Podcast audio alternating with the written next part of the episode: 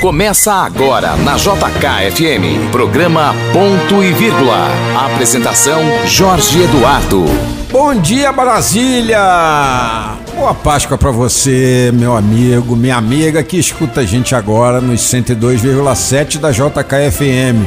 E a gente deseja que a Páscoa traga a renovação para o seu lar, para nossa sociedade. A Páscoa é um momento é, em que a gente precisa olhar para dentro da gente refletir o que está errado, modificar as condutas. Isso desde os tempos da Páscoa judaica, passando agora pela Páscoa cristã, e que a gente espera que se eternize aí até o fim dos tempos, até o fim da nossa humanidade. Então, o que eu desejo para você nesse domingo de Páscoa, mais do que um bom ovo de chocolate, mais do que um bom almoço, é uma boa renovação. Você que me escuta aqui, todos os domingos e escuta a Andréa Salles, que também co-apresenta esse programa comigo, né, André? Bom dia. Bom dia, boa Páscoa a todos. Hoje é um dia de muita reflexão e é um dia muito bonito, mesmo com a Covid. O André, a gente vai receber no programa de hoje a doutora Renata Gil, que é, é juíza e presidente da Associação dos Magistrados, não é isso? Isso, eu inclusive estou muito empolgada de recebê-la aqui. Então nós vamos combinar um negócio, André. É, já que eu estou falando tanto de reflexão, uma das reflexões que eu gostaria de fazer nesse domingo é a reflexão do papel do homem na sociedade, no lar e principalmente o papel do homem junto com as mulheres. Diferentemente do que a gente faz de dividir bancada, eu hoje vou ser um espectador seu nessa entrevista. Opa. Então eu vou que eu vou pedir para você, eu queria acompanhar silente silenciosamente aqui a tua entrevista com a doutora Renata, porque eu garanto que mulher tem muito que perguntar para homens, mas especialmente para mulheres que estão em cargo diretivo, já que ela é a primeira mulher, a primeira juíza, né? A presidir a Associação dos Magistrados. Você pode conduzir essa entrevista para gente? Com certeza, Jorge. Super top a sua proposta. Então, depois da conversa da Andréia com a doutora Renata Gil, nós vamos ter os nossos colunistas de sempre, né? Leandro Mazini, da coluna Esplanada, falando de política e economia. Roberto Wagner falando do futebol brasileiro, mundial, e a doutora Fernanda Loureiro, que toca os assuntos dos seus direitos aqui no nosso programa. Apresentados todos aqueles que vão estar conosco nessa manhã de domingo, eu entrego agora pro Tavinho colocar a nossa vinheta, porque está no ar o meu, o seu, o nosso programa Ponto e Vírgula, na apresentação desse que vos fala, Jorge Eduardo, e na condução também da elegantíssima Andréia Salles. A partir de agora, você terá tudo o que precisa saber para ficar bem informado. Na JK, ponto e vírgula. Ponto e vírgula. Ponto e vírgula. Entrevista. Então hoje nós vamos entrevistar aqui a presidente da Associação dos Magistrados Brasileiros, que é a doutora Renata Gil. Ela que trabalha, é oriunda de Vara Criminal do Rio de Janeiro. Olha só, é difícil, hein? Vara Criminal no Rio de Janeiro. Eu que sou carioca, sei bem como é que funciona a questão do crime lá no Rio de Janeiro é pesado. Eu comecei minha vida como repórter de polícia, sim, mulher e repórter de polícia lá no Rio de Janeiro é pesado. Então, seja bem-vinda, doutora Renata. Olá, um prazer estar falando com todos os ouvintes da Rádio JK. Muito honrada. A senhora que é a primeira mulher a ocupar a presidência da Associação dos Magistrados Brasileiros, que é uma entidade que tem 70 anos. Então eu queria que a senhora falasse um pouquinho como é que essa, essa questão da mulher chegar na presidência, presidência de uma associação tão importante e por que, que demorou tanto para uma mulher chegar? Pois é, é, nossa, tem um fato aí que é mais relevante do que eu ter chegado, é que eu fui a primeira candidata. Nossa! Então, tinha havido uma candidata do sexo feminino né, na nossa entidade, uma entidade de 70 anos de existência, e, e, a votação ela se dá em todo o território nacional. Cada juiz do Brasil tem que votar. Então, é, diferentemente de todos os meus outros companheiros né, que chegaram à MD, eu tive que percorrer todos os estados, eu tive que me apresentar, apresentar o meu trabalho, porque há ainda né, no, no imaginário no coletivo é, essa desconfiança se a mulher consegue conjugar todas as tarefas com uma tarefa dessa de, de liderança. Mas é, eu consegui fazer esse trabalho né, antes do, do processo eleitoral e, e, eu notei que as mulheres da magistratura elas sentiam necessidade de uma representação feminina. E tem então, muitas eu... mulheres na magistratura hoje? Tem muitas juízas no Brasil? Tem, a gente tem 38% do quantitativo de juízes, né? Somos 18 mil no total, 38% é de juízas. Só que esse, esse número de, de ingressos de juízas tem diminuído ao longo do tempo. Até o ano de 2010, a gente tinha uma curva ascendente né, de participação feminina nos concursos e de, e de efetivamente aprovação. Mas depois de 2010, a gente nota uma curva descendente, né, uma, uma curva que diminui. Então, a gente ainda pesquisa no âmbito do judiciário. Eu faço parte de um grupo de trabalho no Conselho Nacional de Justiça que tenta descobrir por que as mulheres estão é, é, diminuindo nessa participação Desistindo de, de tentar ser juíza, né? Desistindo. E mais, quando são juízas, optam por não, não chegar aos cargos de liderança. Optam ou não conseguem. Então, é uma investigação que nesse momento a gente está fazendo. É, é muito importante até porque quando você tem um, um, um, juizado que tem o equilíbrio entre homens e mulheres, claro que, que os resultados para a população serão melhores, né? Porque são dois pontos de vista muito diferentes, né, doutora Renata? É, embora é, as pessoas não compreendam muito bem isso que você disse, é porque todos nós estudamos as leis, né, e na faculdade de direito aprendemos a, a julgar com imparcialidade. Aliás, isso é um princípio é, constitucional, um princípio que os juízes devem obedecer à imparcialidade. Mas nós sabemos que o julgamento com perspectiva de gênero é um dos pontos que vão propulsionar, que vão propiciar a igualdade de gênero nesse país e, e no mundo. Eu então, concordo, então, eu concordo piamente com esse ponto de vista. Que bom, é, é isso que isso, isso não é um ponto de vista que, que, que seja simplesmente oriundo de percepções. Ele é um ponto de vista que já foi estudado, né? Quem estuda essa questão da igualdade é, no mundo entende que é necessário que mulheres detenham os cargos de poder para que elas transmitam toda essa cultura né, do empoderamento e da, da participação, do incentivo à participação feminina, que isso seja refletido. Isso é até um programa muito claro na ONU, se, se a gente puder ler os textos e os documentos que são produzidos. É, isso é uma diretriz e está dentro né, dessa, dessa perspectiva aí de aplicação é, desse, desse novo documento da ONU aí, 2030, que a gente tem buscado aplicar, inclusive no Conselho Nacional de Justiça. Então, é muito importante que as mulheres estejam decidindo sim, estejam nos cargos de poder, para que a gente, a gente fala isso também muito no parlamento, né? A bancada feminina, ela, ela que vem incentivando a aprovação de textos legislativos que protegem as mulheres. Exatamente. A gente recebeu aqui, inclusive, num caso muito grave que aconteceu recentemente em Santa Catarina, é, o caso da Mariana Ferrer, se não me engano o nome dela, que é, ela está num julgamento online, né, que ela está tá sendo, tá acusando lá de ter sido drogada e violentada, é, e é um julgamento que só tem homens lá. Você vê, tá online, todo mundo pode ver. Ela é a única mulher, então tem Ministério Público que é um homem, juiz que é um homem, o advogado de acusação que é um homem, e ela, ela é desrespeitada naquele, naquele julgamento. E eu a, a, discuti esse julgamento aqui com a, a procuradora no Senado é, das Mulheres, que é a senadora Rose de Freitas, e, e a gente conversou muito sobre isso, e eu tenho um entendimento que se tivesse uma mulher ali, pelo menos uma mulher naquele, naquele âmbito ali, ela não teria passado pela situação que passou ali naquele julgamento que foi online, que ela chorou e que pediu. É, ela era a pessoa que estava é, pedindo justiça, era a pessoa que, em tese, foi vilipendiada, que foi violentada e num julgamento onde só tinha homens ali, ela foi desrespeitada pelo advogado de acusação, né? Então, Nessa, nesse debate que eu tive aqui com a senadora Rose de Freitas, a gente conversou muito sobre isso, que a mulher precisa ocupar os espaços para poder defender. Mas aí também chega, chega como a senhora falou aí, é, a mulher precisa querer se candidatar à juíza, né, doutora Renata?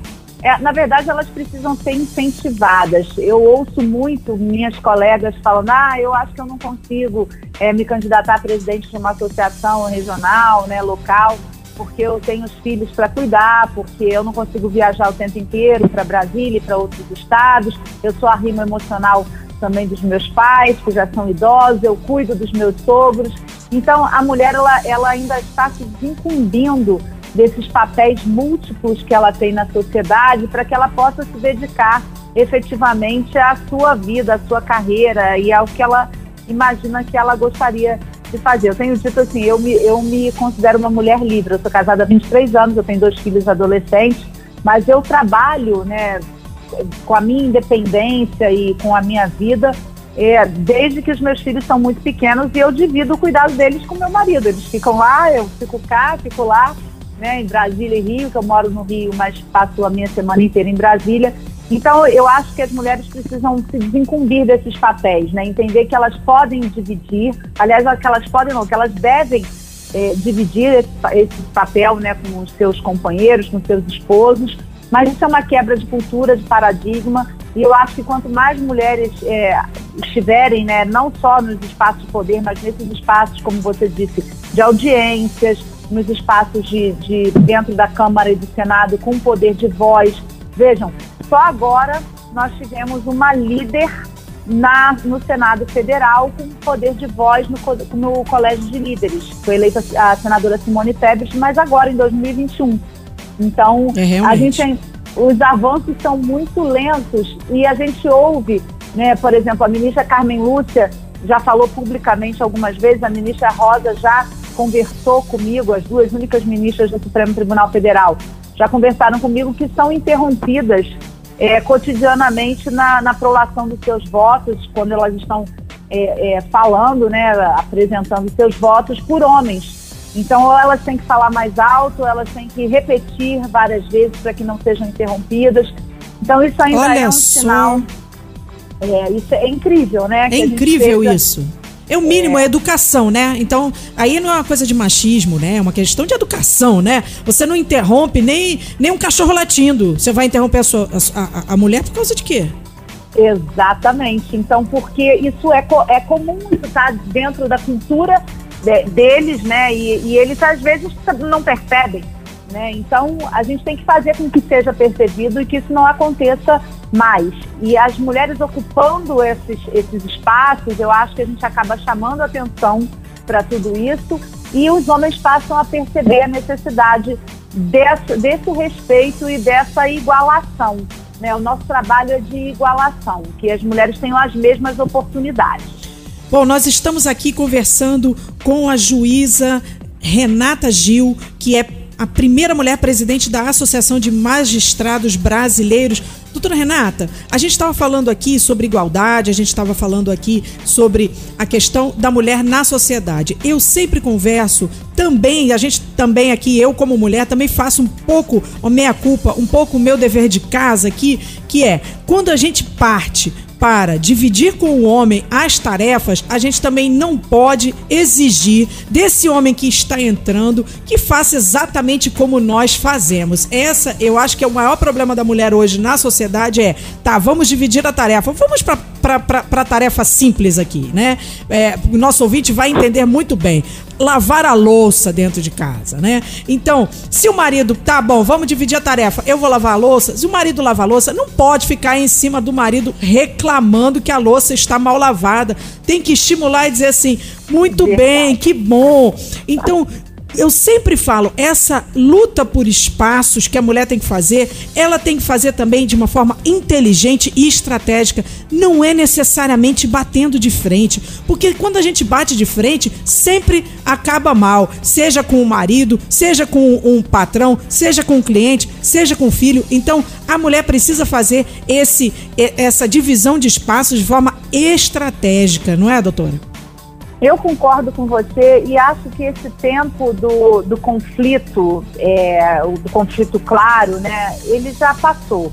Já houve o tempo da nossa revolução, né, de, de da, da, da, marcha lá do batom na Constituinte, que a gente precisava dizer que os direitos são iguais. Isso. Porque a, a gente já, já, chegou a um outro patamar, eu, eu imagino. Agora são as discriminações sutis ou, ou às vezes veladas, e eu acho que essas são exceções, essa que aconteceu, por exemplo, com essa parlamentar, a Isa Pena, né, que teve o seu corpo violado na frente de todos os seus colegas de trabalho. Não, não só em frente da, da câmera, né? Porque a gente viu, né?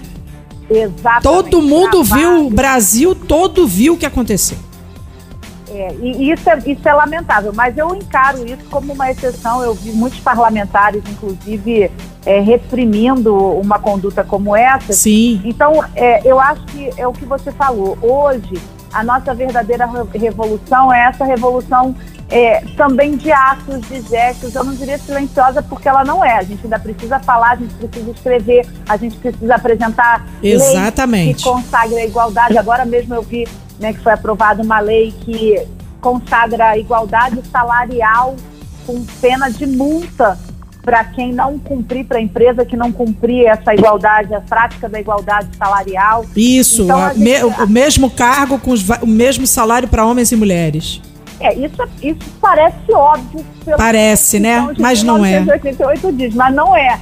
Então, como é que faz para não dizer o óbvio? Agora eles fizeram uma lei que impõe multa, vai colocar a mão no bolso do empresário que não cumpra né, esse princípio de igualdade que já estava inscrito na nossa Constituição desde 1988. E não então, adianta o empresário pegar e colocar lá assistente 1, assistente 2, assistente 3 para poder pagar mais, mais pagar um salário maior para o homem, porque a gente vai gritar, né, doutora Renata? Vai, vai até a Justiça do Trabalho, ela é muito experiente com relação a essas supostas fraudes, né? Porque isso é uma fraude na verdade. Exatamente. Tenta, tenta escamotear né, uma diferença salarial através de criação de cargos e funções.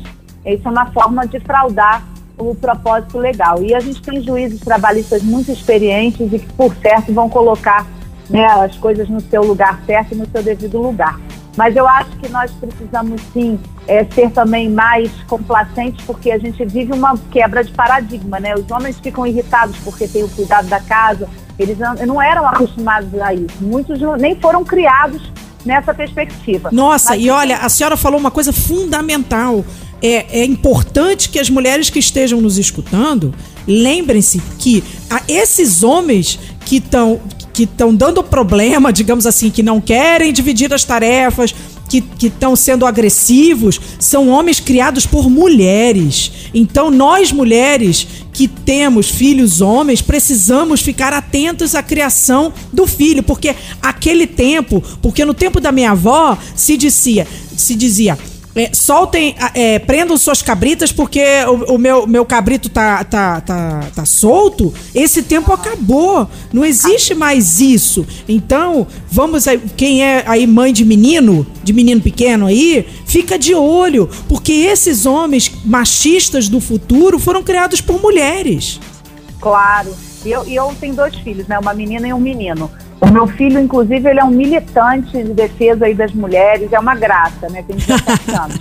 E a menina de 15 anos, é, eu coloco ela sentada para discutir política com a gente, porque ainda tem isso, né? Nas casas as pessoas relegam inconscientemente as tarefas do menino faz isso, menina faz aquilo. Lá em casa todo mundo lava a louça, todo mundo arruma sua cama, todo mundo aprende a usar as máquinas que colocam as coisas para lavar, né? De lavar louça, quem tem, ou, ou de lavar roupa que também são responsáveis pela, pela limpeza do ambiente. O menino, eu me lembro quando meu filho tinha seis anos, eu disse a ele, meu filho, varre ali a cozinha, você deixou cair o negocinho. Claro que ele não varreu direito, nem era essa a intenção, mas ele ia aprender que ele tinha que pegar a vassoura. Aí Perfeito. Ele disse pra mim assim, mas mãe, eu vou ter que varrer, eu vou ter que pegar a vassoura? Eu falei, ué, por quê? Eu não entendi a pergunta. então, então, lá em casa, os meninos desenvolvem as tarefas das meninas, o meu marido também faz absolutamente tudo, e as meninas também, às vezes, desenvolvem as tarefas dos meninos. A minha filha sabe pregar prego na parede, né? E, e, e Trocam a lâmpada, não é? Troca a lâmpada, tem que resolver os problemas, tem que ser criativo. Então, eu acho que o, o, o mundo hoje é um mundo em que é muito mais fácil que esse que esse tipo de comportamento seja adotado né, nas casas, mas depende muito, claro, né, dos pais terem atenção porque inconscientemente a gente pratica os preconceitos. Exatamente. E, e, a gente não pode deixar isso acontecer, para que a gente tenha meninos e meninas aí acostumados a essa nova realidade de respeito à igualdade. É, eu, eu, eu, sempre, eu sempre vejo, por exemplo, uma coisa que eu combato muito, que o respeito à mulher, o respeito à mulher vindo da parte do homem, é algo que tem que ser trabalhado desde muito jovem. Eu vejo, por exemplo, é, conhecidas minhas que é, veem os filhos já na idade de adolescente, já indo já para a idade mais adulta, já caminho dos 18 anos. Aí vê um menino que tem uma namorada, mas aí bota dentro de casa uma outra menina que não é a namorada. Gente, tá se desrespeitando a posição da mulher e a mãe tá dentro de casa assistindo o filho botar ter namorado e botar outras mulheres dentro de casa e depois não quer que no futuro isso não, esse homem é, é, não, não, não vá desrespeitar mais mulheres. Então a mãe, a mulher, ela tem, a mulher que cria os meninos, a mulher que cria o homem, ela tem uma dupla responsabilidade, que é a responsabilidade de ter um filho e também a responsabilidade de olhar para ver se aquele filho, já desde a adolescência, não está desrespeitando as meninas que o cercam. Você está certíssima. Eu acho que é, é uma responsabilidade enorme que a gente tem e às vezes a gente se pega permitindo isso para um menino e não permitindo para a menina. Né? Exatamente. Né? E, eu, e eu acho assim que são questões de, é, principiológicas. Eu falo isso muito para os meus filhos. A nossa casa é um, é um asilo inviolável. Né? Então, dentro da nossa casa, a gente tem que ter respeito, a gente tem que ter é, condições de higiene adequadas. E aí não pode ser essa farra, essa bagunça, né? Que se permite porque o fulano é homem, ele pode fazer aquela festinha que ele leva todo mundo. Exatamente. A, a, menina não pode. A menina, ela não pode beber, beber muito igual o menino, ela tem que beber menos. Esse, esses comandos, né, que os pais passam para os filhos, isso me assusta muito. E, e, eu acho que é uma questão de princípio. Não pode para ninguém.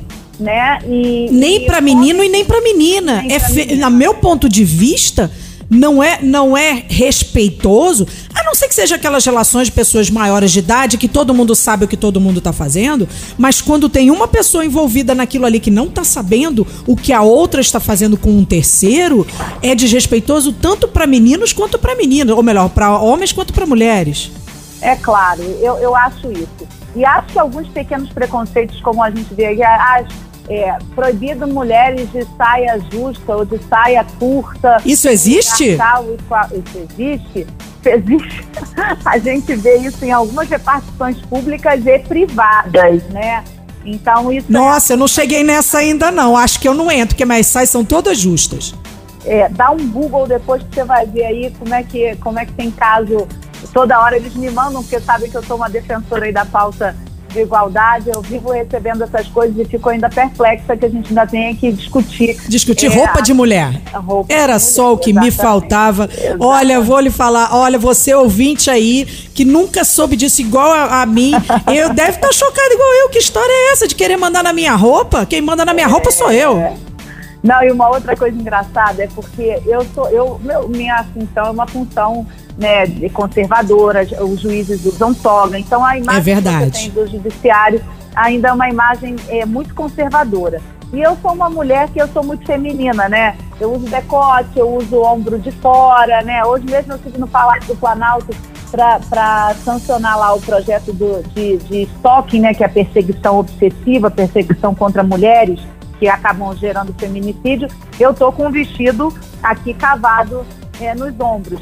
E as pessoas pensam assim, ah, mas isso é, é, é, um, é uma forma é, sedutora, né, de se vestir? Não, é uma forma feminina. Eu me olho no espelho, eu me acho feminina desse jeito, eu sou uma mulher feminina, eu me visto desse jeito e tem que me respeitar, respeitar a minha autoridade, a minha fala, né, o meu espaço intelectual não é diminuído porque eu me visto com Exatamente. Né, fora. E a senhora poderia querer se vestir de forma masculina também, ninguém ia ter nada a ver com isso. Também, são os pais, mas eles se assustam com o meu jeito de, de, de, me, de me vestir. Então, é, são esses paradigmas antigos que a gente tem que ir quebrando. Bom, nós estamos aqui conversando com a juíza, que também é presidente da Associação de Magistrados Brasileiros, a primeira mulher presidente de uma associação que tem já 70 anos de existência, é a juíza Renata Gil. Eu queria que a senhora falasse um pouquinho dessa campanha Sinal Vermelho contra a Violência, que é para que as mulheres vítimas de, de, violência possam pedir ajuda em farmácias. Como é que isso vai funcionar?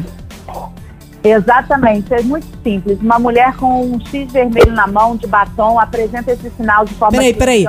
Um, um X vermelho aonde? No, na, na, palma na da mão? Na palma da mão. Na palma da mão, ela apresenta esse sinal em qualquer estabelecimento comercial, que agora não só as farmácias, começou com as farmácias, mas em vários estados a lei já abrange mercados, né? Vários, vários estabelecimentos comerciais, restaurantes e ela, com esse sinal silencioso, ela pede socorro, isso é um pedido de socorro. Aquela pessoa que lê esse sinal, que vê esse sinal, tem que imediatamente acionar a polícia militar através do 190 e essa mulher, então, vai ter um atendimento é, preferencial, né, um atendimento imediato. Porque provavelmente essa mulher está com, com a pessoa que está cometendo a violência contra ela na hora, então ela tem que fazer esse sinal vermelho na mão. É importante, até para esclarecer, porque muitas das mulheres vítimas de violência, elas não podem sair de casa sozinhas, porque, em geral, o agressor é alguém que tem um ciúme exacerbado, não é isso, doutora? Exatamente. A gente vê vários casos em que o homem acompanha a mulher. Aliás, foram vários casos de cárcere privado que a gente viu libertadas após o sinal vermelho. Mas isso não é problema, porque caso a mulher chegue na farmácia com esse sinal e o homem esteja perto, os farmacêuticos já são treinados para colocar a mulher numa situação assim de separação, pegar o seu nome e endereço e a polícia faz essa diligência na residência da mulher. A gente pegou um caso que a mulher é, fotografou é, a, a, o sinal vermelho, colocou na rede social dela e fotografou a placa do caminhão. E esse caminhão foi interceptado pela Polícia Rodoviária Federal em Anápolis. E essa mulher foi libertada após alguns anos de cárcere, quer dizer, ela era mantida em cárcere dentro do caminhão. Que né? loucura! E ser salva pelas redes sociais. Então, é cada história, assim, é muito dignificante do, do trabalho que a gente está fazendo de libertação mesmo de pessoas que permaneciam como propriedade, como se elas fossem uma coisa é, pertencente àquele homem, que não deixa sequer né, a mulher é, ir comprar alguma coisa sozinha, eles, elas são vigiadas é, 24 horas por dia. Então, a ideia é que com o sinal vermelho elas tenham coragem é, para denunciar. E muitas pessoas me perguntaram assim: ah, mas e o homem vai ver que o sinal vermelho é, é uma forma de denúncia? Sim, tomara que ele veja para que ele saiba que ele corre perigo, porque um sinal vermelho na palma da mão não é fácil de ver, né? E a mulher pode esconder aquilo, não precisa pintar é, antes, ela pode pintar na hora que ela for fazer a denúncia, então é uma forma muito fácil dela denunciar e não ser pega denunciando. Então a ideia é que os homens saibam que as mulheres podem denunciar e que eles pratiquem é, menos crimes, então, é, de violência contra a mulher. É um grande desafio essa luta contra a violência de gênero, né, doutora? Porque, imagina, a gente estava falando de sinal vermelho, aí a senhora já deu o exemplo da farmácia, já deu o exemplo da mulher no caminhão. Imagina quantos outros milhares de exemplos a gente não poderia ficar aqui o domingo inteiro falando. Inteiro, com certeza. São vários exemplos. É, mulheres que, é, eu, eu peguei o caso de uma mulher, inclusive, que era deficiente física, ela fez o X vermelho, mandou para a farmácia por, uma foto, a farmácia foi à residência dela e salvou essa mulher. Ela não conseguia né, se locomover. Então, são várias histórias de, de salvamento, de garantia dos direitos de liberdade das mulheres, o que só justifica né, a nossa ação, uma ação em que a gente estende a mão de verdade para a sociedade. O judiciário podia estar só julgando os casos, aplicando medida protetiva, mas nós entendemos que a gente podia fazer mais e a gente fez mais com a campanha Sinal Vermelho. Não, e, e o que eu estou vendo aqui, eu peguei aqui um pouquinho aqui da sua biografia, eu estou vendo aqui que, que a associação também está com outro pacote que é porque a gente está falando agora de violência física, né? O homem que tranca a mulher, que não deixa a mulher sair sozinha. É, é, tem também a questão da violência psicológica, né? Vocês também estão com o chamado pacote basta. É, é um pacote legislativo. Hoje mesmo eu consegui, né, é, lá com o presidente da República, sancionar um dos cinco. Ah, foi esse então, o pacote basta foi esse que a senhora foi, foi conversar com o presidente da República? Isso. É, na verdade, a gente tinha cinco itens. Um deles era a aprovação do crime de perseguição, que foi definitivamente aprovado no Senado. Né? Hoje é um dia de alegria para nós. Perseguição é o stalker? É aquele que a gente Isso. que a gente chama perseguição, mas a, mas a garotada, todo mundo conhece como stalker, né? Isso. Stalkear alguém é ficar xeretando a vida da pessoa na, nas redes, né, na internet e, e também fazer movimentos de perseguição. Nesse caso do crime, a pessoa tem que estar perseguindo de forma reiterada, né, de modo a constranger a vítima, né, ameaçando a vítima e é, a, através de qualquer meio, seja ele presencial, físico ou através das redes sociais. Inbox, então, né? O stalker, ele, ele, ele se, se mostra, se mostra não, né? Porque em geral esses stalkers usam contas falsas, né? O fake, né? A conta fake, né? É, pelo inbox, né? Também a pessoa que fica lá no inbox atormentando também está incluído? Está incluído. Se for reiterado, se for uma coisa que realmente constrange a liberdade da mulher, né, de locomoção ou psicológica, é crime e, portanto, é, vai prevenir essa mulher de até uma, um crime maior, né, que a gente imagina que seja o feminicídio, porque todo feminicídio tem essa fase anterior, né, da sufocação, do, da perseguição, da ameaça quanto mais. Então é isso que a gente procura evitar, que chegue a esse ponto da mulher ser violentamente agredida fisicamente ou até morta. Agora, o pacote, esse pacote basta também prevê que o feminicídio não seja só uma, uma, uma, como é que se diz, um aumento do que é hoje o homicídio, né? Que ele seja uma qualificação separada, ele seja um crime separado, não é isso? O pacote Exatamente. também prevê isso. A gente pede a autonomia do crime de feminicídio, porque hoje feminicídio é matar a mulher por ela ser mulher, pela condição de gênero, né? Então não é uma mulher morreu, né? Não, não quer dizer que ela tenha sido vítima de feminicídio. É quando o homem quer matar porque ela é mulher, porque ele considera ela propriedade dele. É, nesses casos, é, hoje está é, lá previsto dentro do artigo do tipo penal do homicídio. A gente quer que o feminicídio seja um crime. É, hoje ele é um agravante, seria isso, né? Hoje, hoje ele é um, é, é, hoje ele é uma, uma qualificadora. A gente uhum. quer que ele seja um tipo autônomo e com, com, a mesma pena da qualificadora, que é de 12 a 30 anos. Mas que ele tenha um tipo especial, por quê? porque agora a gente vai conseguir, com isso, contabilizar todos os registros de ocorrência, vai estar lá no registro de ocorrência, não vai estar 121 homicídios, vai estar 121A, feminicídio. A gente vai ter estatística de feminicídio no país, que hoje a gente não tem Isso é muito importante. E a, e a, gente vai começar a falar sobre o feminicídio e estudar o feminicídio, porque esse país ainda não se debruçou sobre esse tema. A gente só sabe que o crime existe, esse crime só, só começou a existir em 2015, com uma alteração do Código Penal, mas agora a gente acha que o país já amadureceu para transformar ele num crime separado e que a gente tenha estatísticas e que consiga praticar políticas públicas para evitar que ele aconteça. Quando a senhora fala isso, eu me lembro, porque como eu sou jornalista, muita gente discute essa questão do feminicídio comigo, né? E sempre que eu vejo alguém que é contra essa questão de existir a Lei Maria da Penha, de existir é, uma, uma qualificação para um crime de homicídio, né? A pessoa sempre fala assim: ah, mas a estatística diz isso, isso e isso. Ah, mas a estatística diz aquilo, aquilo, aquilo. Ou seja, essa pessoa está mentindo, porque nem estatística existe, é isso? É, é, não é que ela esteja mentindo. É, as estatísticas existem, mas a forma de coleta de dados não é uniforme no território nacional, porque a gente não tem um gerenciamento disso. Então, Entendi. cada estado coleta de uma forma e quem centraliza esses dados hoje é, não é um órgão público. Isso não está centralizado devidamente porque a coleta não é uniforme. Então, o que a gente quer é que exista hoje um direcionamento público do Ministério da Justiça. A AMB já pediu a criação da Estratégia Nacional de Combate à Violência contra a Mulher, exatamente para que a gente centralize os dados, para que a gente crie metas e, e propostas para diminuir esses crimes no Brasil.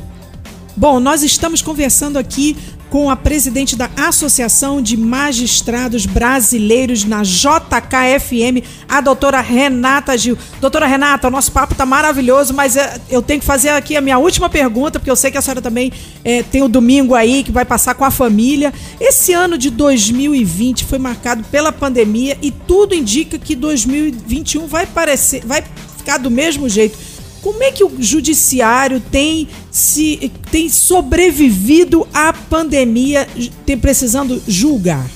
Nós, nós nos saímos muito bem, graças a Deus. Nós batemos recordes de produtividade. A justiça brasileira tem se mostrado ao lado do cidadão, desde a concessão dos benefícios previdenciários negados, até mesmo ao quadro de vacinação que não tinha sido exposto ainda né, pelo governo. Então, são várias questões que, que foram apresentadas e que foram solucionadas, a reabertura de hospitais que estavam em falência, formatura de jovens médicos, uma gama de decisões.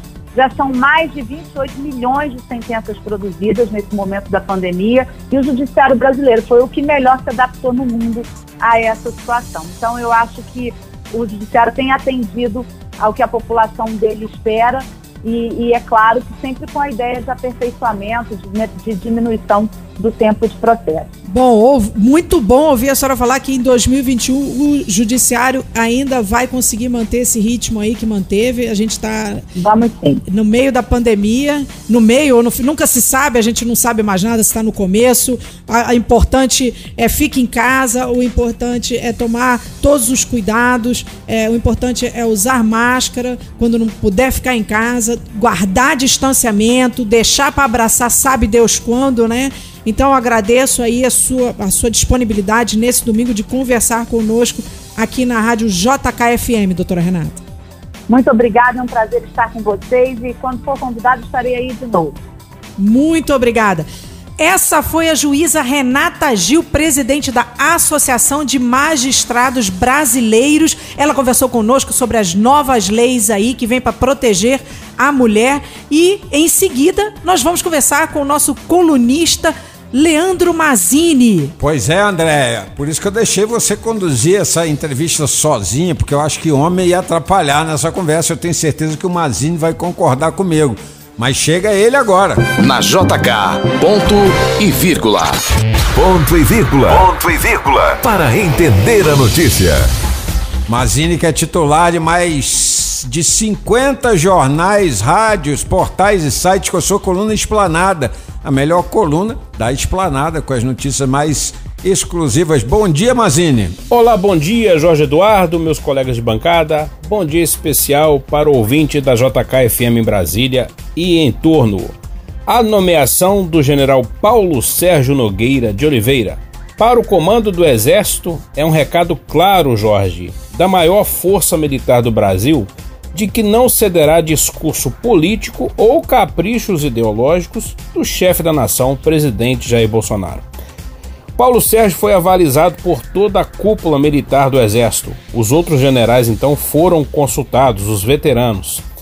E foi justamente ele, o general Paulo Sérgio, o pivô da irritação do presidente Bolsonaro, que motivou a troca do alto comando militar das forças. Ele concedeu semana passada uma entrevista ao Correio Brasiliense, na qual previa o exército preparado para, digamos, uma terceira onda do Covid-19, essa pandemia maldita aí que assola o mundo, principalmente o Brasil. O presidente Bolsonaro, muito criticado por sua gestão aí frente à pandemia, foi obrigado a ceder agora a escolha dos generais na escolha do Paulo Sérgio para o comando do Exército, para evitar assim a maior crise de seu governo desde 2019. A coluna Esplanada já publicou que os mais de 300 quartéis que o Exército tem em cidades polo do interior, chamados tiro de guerra, que é o serviço militar para garotada dos 18 anos, serviço obrigatório, os tiros de guerra estão à disposição de governos estaduais e prefeituras para ajudar na vacinação desde o ano passado. Aliás, é uma expertise do Exército Brasileiro essa questão da logística, segurança, de auxílio às secretarias de saúde de estados e municípios à vacinação. E por que, que o Exército não foi chamado ainda? Porque, obviamente, tudo é politicagem, prefeitos e governadores querem assumir o protagonismo dessas vacinas salvadoras e lucrar eleitoralmente com isso. Tá aí, ó, o tiro de guerra parado que poderia estar ajudando a população. Sofre o povo brasileiro. E outra situação aqui, hein? Duplamente investigado pela Operação Lava Jato por operar um banco no Panamá, no Caribe, com operações suspeitas de lavagem de dinheiro para empresas de fachada, reveladas por aquele escândalo Panama Papers nos jornais do mundo inteiro, o empresário Nelson Nogueira Pinheiro, seus familiares e o grupo Brickell, de propriedade dele, passaram a ser cobrados em 2018 por dívidas junto a credores privados. Ou seja, aí olha que treta, pega fogo o parquinho da High Society aí no eixo Rio São Paulo. A maioria dos clientes dele é dali. A família Pinheiro começou desde então uma dupla manobra para tentar escapar das cobranças. A primeira tentativa, a justiça vetou ano passado, quando a recuperação judicial foi rejeitada. Mas a família Pinheiro vem conseguindo se desfazer do patrimônio mesmo assim. Em 2017, um ano após a segunda batida da Lava Jato em Nelson Pinheiro, a mãe do empresário transferiu para uma holding controlada pela família mais de 22 milhões de reais em imóveis. E no fim de 2019, dois filhos do empresário venderam imóveis no valor total declarado de 10 milhões e meio de reais. Um deles, aliás, que curioso, um apartamento em São Paulo no valor de quase 3 milhões de reais, foi vendido para o famoso advogado Vinícius Marques de Carvalho, o ex-presidente do CAD aqui em Brasília, do Conselho Administrativo de Defesa Econômica. E segue a novela da vida real. Volto domingo que vem com mais notícias para vocês, espero que boas.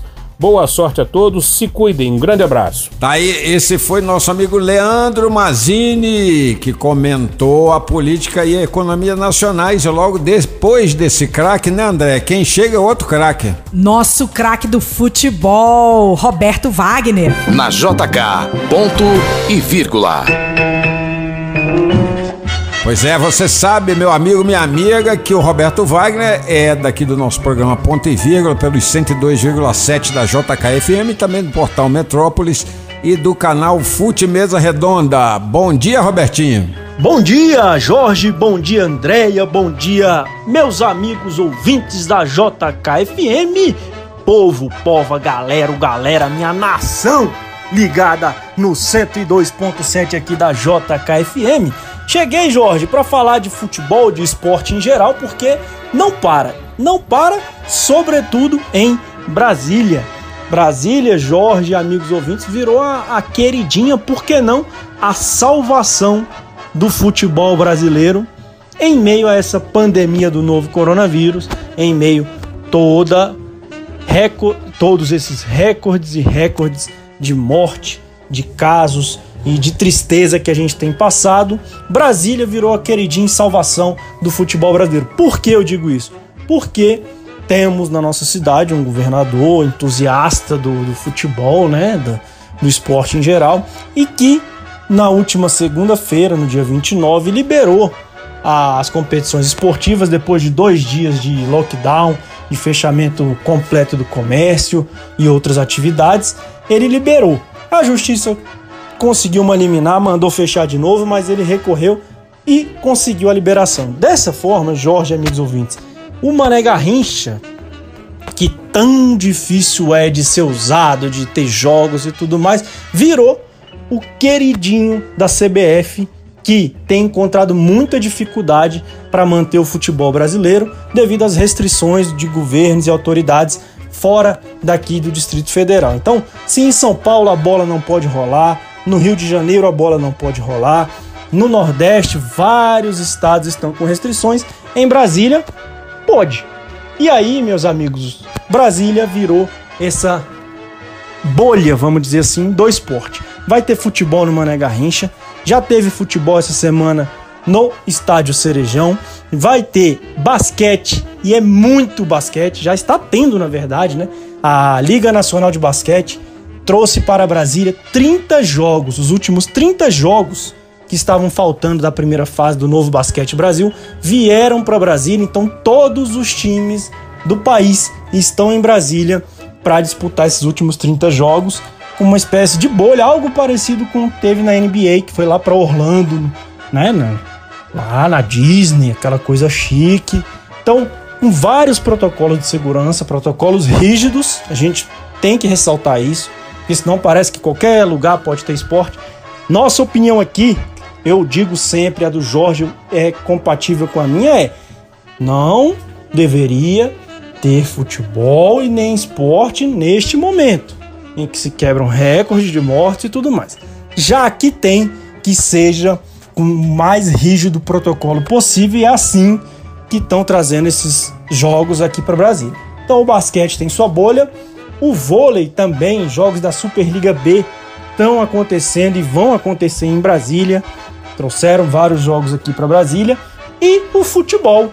que é o carro-chefe do esporte, vai movimentar o Mané Garrincha ao longo dessa semana, Jorge, amigos ouvintes. Então, dia 11, Supercopa do Brasil no Mané Garrincha, Flamengo e Palmeiras. O Flamengo, campeão brasileiro de 2020, contra o Palmeiras, campeão da Copa do Brasil de 2020, se enfrentam nesse jogo único, a Supercopa do Brasil. Uma experiência muito legal que deu certo no ano passado. Esse ano volta para Brasília. Esperamos que seja no mais rígido protocolo e que seja de fato uma decisão acertada para que as pessoas é, curtam essa partida entre os dois melhores times da atualidade do Brasil, Flamengo e Palmeiras, e que saia tudo dentro dos conformes, tentando ser positivo em relação a isso, como eu já disse. Para mim, não deveria ter futebol. Dia 11, Supercopa do Brasil. Mas não para por aí. No dia 14 de abril, tem Palmeiras novamente em Brasília. A Comebol confirmou Palmeiras e Defensa e Justiça da Argentina na Recopa final da Recopa, final não, é a Recopa Sul-Americana que envolve o campeão da Libertadores de 2020 contra o campeão da Copa Sul-Americana de 2020. Então, Palmeiras novamente nessa, foi o grande campeão de 2020, né? Enfrenta o time argentino que era o time do Hernan Crespo, que hoje é técnico do São Paulo. Então, jogaço de bola também no estádio Mané Garrincha, que ainda negocia um clássico carioca. Isso interessa muito ao Jorge, Andréia, Vascaínos, fervorosos. Flamengo e Vasco, que aí no dia 15 de abril, esse jogo ainda não está confirmado. Pode ser em Brasília, pode ser em Volta Redonda ou em qualquer outro lugar que se permita ter futebol. Ainda estão em negociação, mas Brasília é um dos candidatos a receber esse jogo. E, como eu disse, que a queridinha, a salvação do futebol brasileiro, Brasília ainda terá um jogaço do Santos pela Copa Libertadores da América. É, Comebol também já confirmou essa partida. No dia 13 de abril, o Santos faz em Brasília o seu mando de campo na Libertadores da América, um jogo contra o São Lourenço que vale a vaga na fase de grupos. Então, muito importante para o Santos essa partida e, claro, muito importante para Brasília também, que infelizmente no meio do cenário de pandemia está conseguindo movimentar o seu estádio para 70 mil pessoas e todos com portões fechados. Graças a Deus, a ideia do governador Ibanez Rocha não foi para frente de receber um público, 10% do público, de 7 mil pessoas, cerca de 7 mil pessoas vacinadas. Todas vacinadas, seriam profissionais da saúde, uma espécie de homenagem.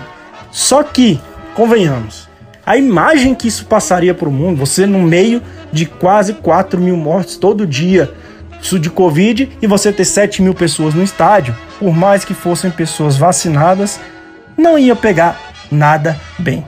Então é isso, vamos tentar ser positivo, curtir esses jogos em Brasília, cada um na sua casa, cada um no seu isolamento, se cuidando, mas são realmente partidas muito legais serem acompanhadas aqui em Brasília. Beleza, Jorjão?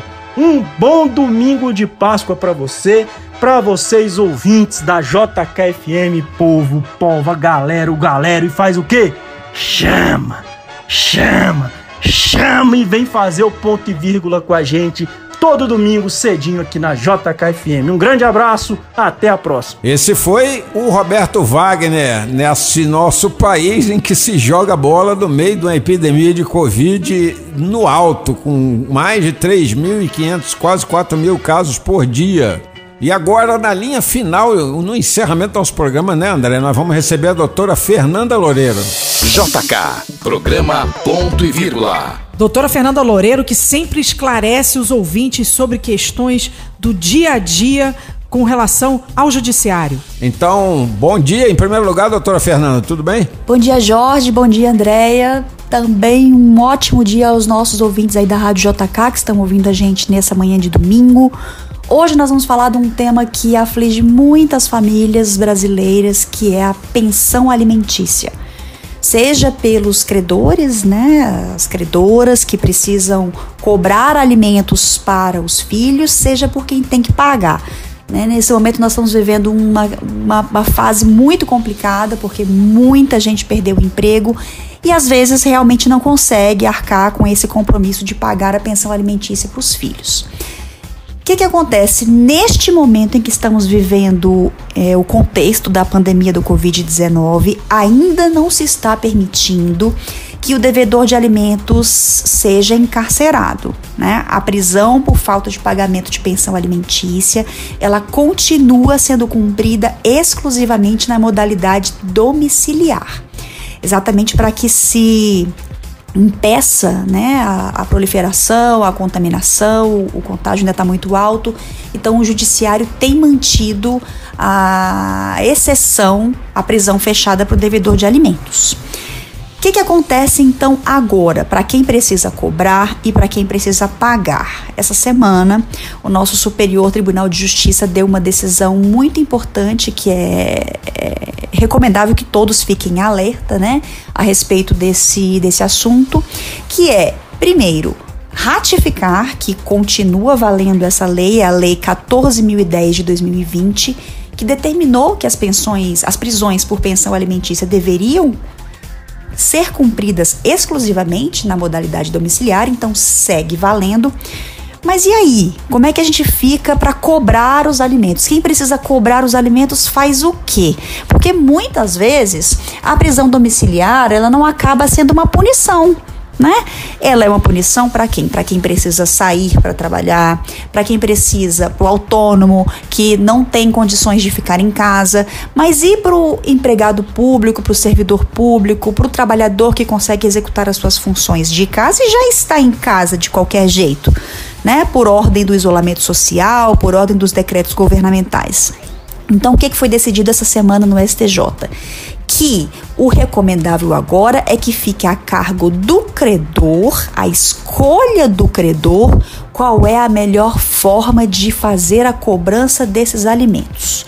Ou seja, ficou a cargo de quem precisa cobrar fazer essa escolha. Se ele opta pela medida de cumprimento domiciliar ou se pode escolher que a prisão fechada seja cumprida posteriormente é, enquanto não estiver valendo o decreto da pandemia e não estiver valendo mais esse período de exceção que nós estamos vivendo.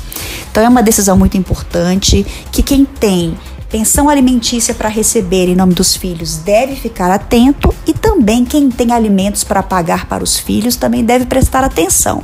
Não é porque você está em casa por ordem do governo, em isolamento, que você não deve pagar alimentos para os seus filhos se isso está reconhecido em juízo.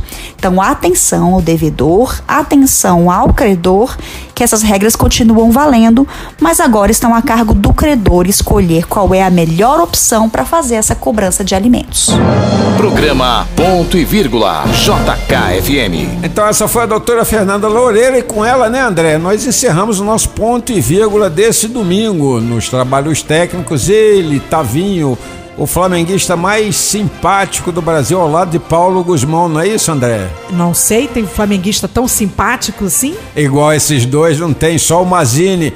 E com esse abraço que a gente dá nesses nossos três amigos flamenguistas, a gente vai ficando por aqui no programa Ponto e Vírgula de hoje.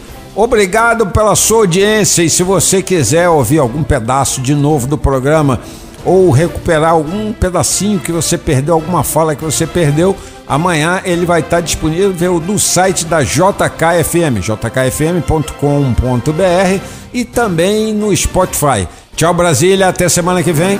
Você ouviu programa Ponto e Vírgula. De volta próximo domingo, às 8 da manhã.